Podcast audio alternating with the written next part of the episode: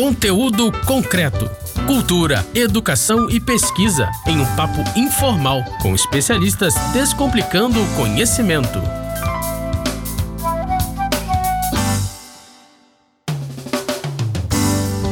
Olá, você que está aí pelas rampas da UERJ e Mediações. Estamos aqui em mais um conteúdo concreto. Esse programa que é feito em parceria com o site saladacult.com.br e a Rádio UERJ, aqui na nossa Universidade do Estado do Rio de Janeiro.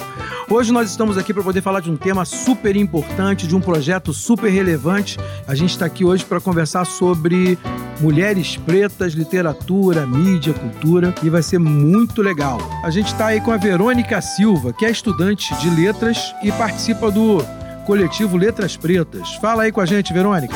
Eu sou Verônica, gente. Sou de Itaboraí, faço letras na UERJ e é isso. Temos aqui também Amanda Lourenço, que também é estudante aí do Instituto de Letras, participa do coletivo Letras Pretas e vai poder conversar com a gente um pouquinho mais. Fala de você um pouquinho.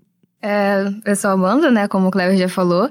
É, sou mestranda do curso de Literatura Portuguesa é, no programa de pós-graduação em Letras aqui da UERJ e sou aqui do Rio mesmo. E por último, mas não menos importante, o professor Henrique Samin. Fala, Samin. Salve Kleber, salve comunidade preto-ergiana, estamos aí representando. A gente vai começar falando hoje sobre a relevância do protagonismo da mulher. Amanda, para você, o que é isso aí de protagonismo das mulheres? Então, a questão do protagonismo feminino é muito importante. É imprescindível que a gente tenha é, na literatura, na mídia, enfim, nos meios culturais, esse protagonismo da mulher negra que foi negado da gente por muito tempo.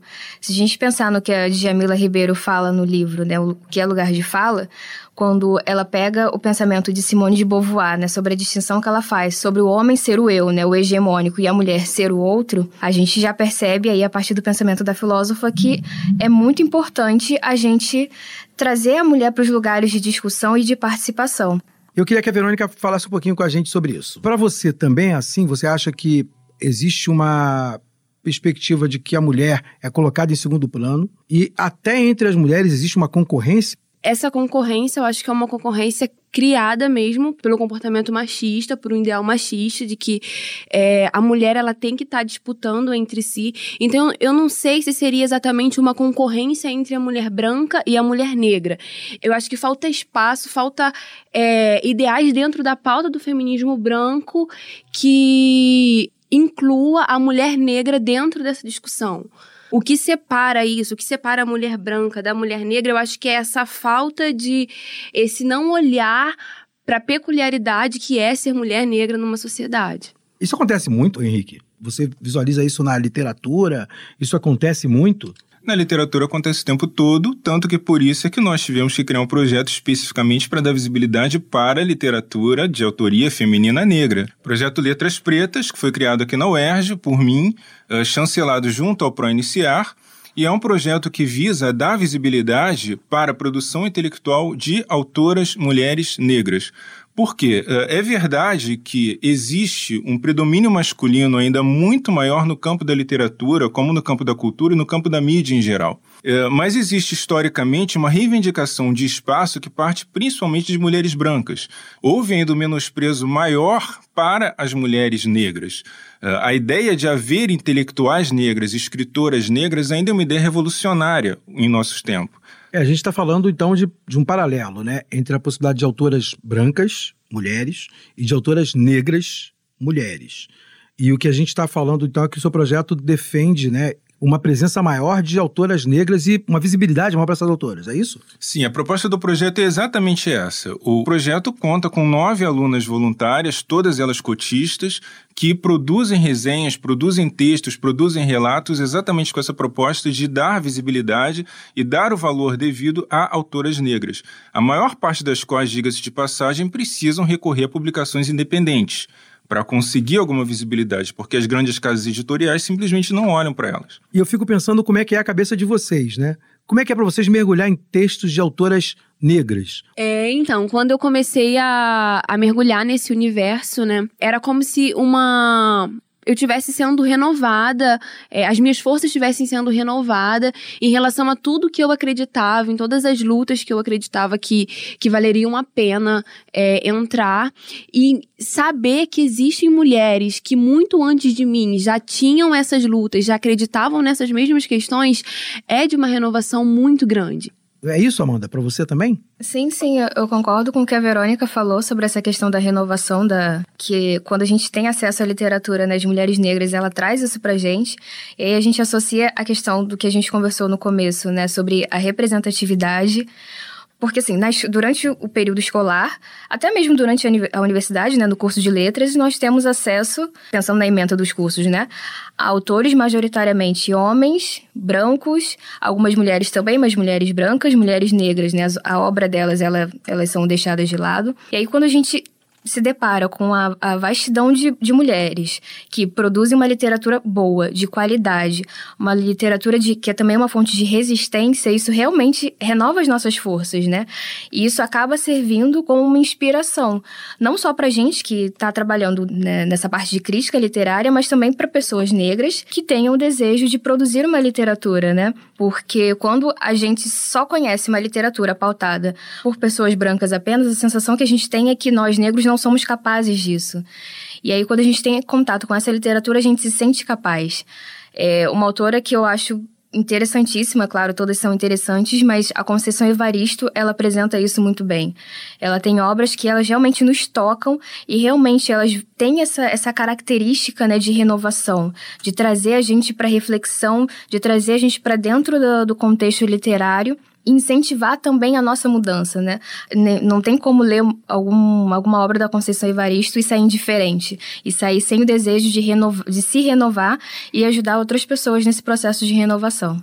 A gente está fazendo história, né, Henrique? E Martin Luther King era um homem que fez uma, uma escolha de projeto de defesa e representatividade muito própria, e ele não era sozinho ele era casado com uma ativista, escritora, né, Coretta King, que era uma pessoa acima da média, que teve que provavelmente aguentar muita coisa.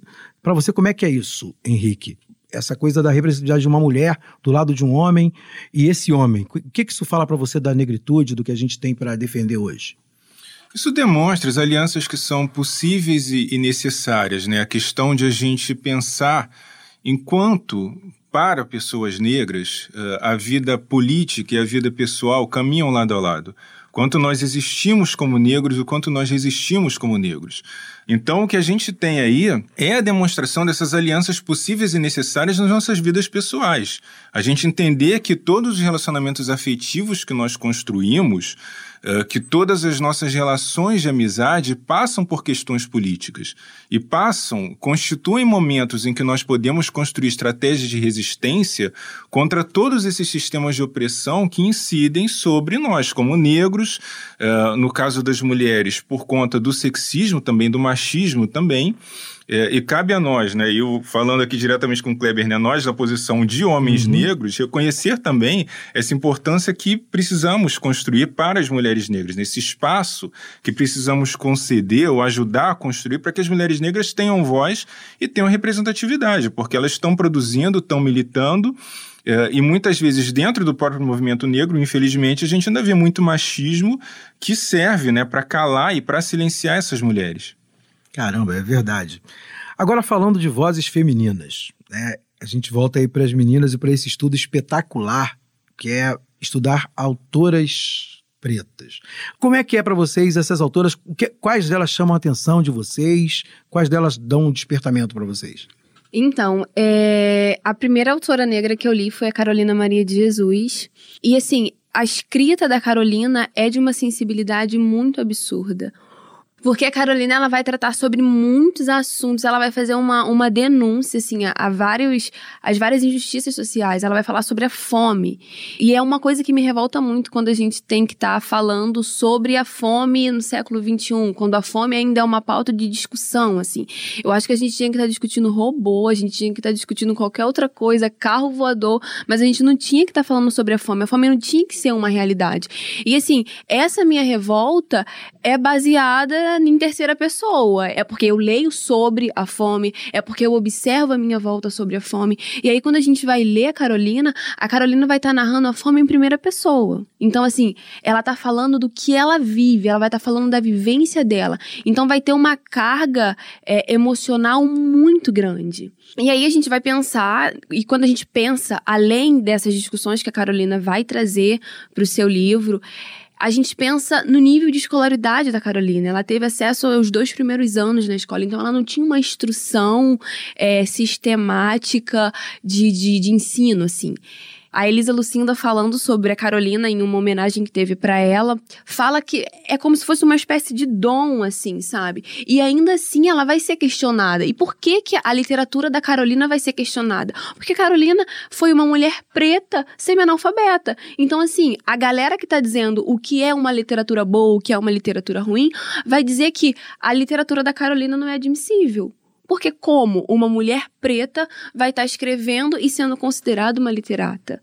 Eu li um, um artigo da Elisa criticando um, um professor que numa homenagem para Carolina, falou que, olha, mas isso não é uma literatura. Ele vai falar que ela não tem conhecimento, ela não consegue formar é, orações subordinadas mais complexas. Então, se ela não consegue fazer isto, a gente não pode considerar o que ela produz como literatura. E aí a gente vê como esse espaço da literatura é um espaço limitado, é um espaço que está muito, olha, se você não teve acesso à educação e só lamento, você não pode produzir. E aí a gente percebe quem são as pessoas que ficam fora disso quando a gente padroniza ou quando a gente cria limites. São as pessoas que a gente gente sabe que estão à margem da sociedade e mais. É uma denúncia de uma circunscrição à arte, né? Bota arte no lugar circunscrito e tem que ter aquela cara, né? Não, não, não pode ser intuitiva, não pode ser espontânea, tem que ter uma cara da academia. Muito louco. Sim, tem uma, uma frase dela, né? Que ela fala assim: a favela é o quarto despejo da cidade e nós pretos somos os trastes velhos.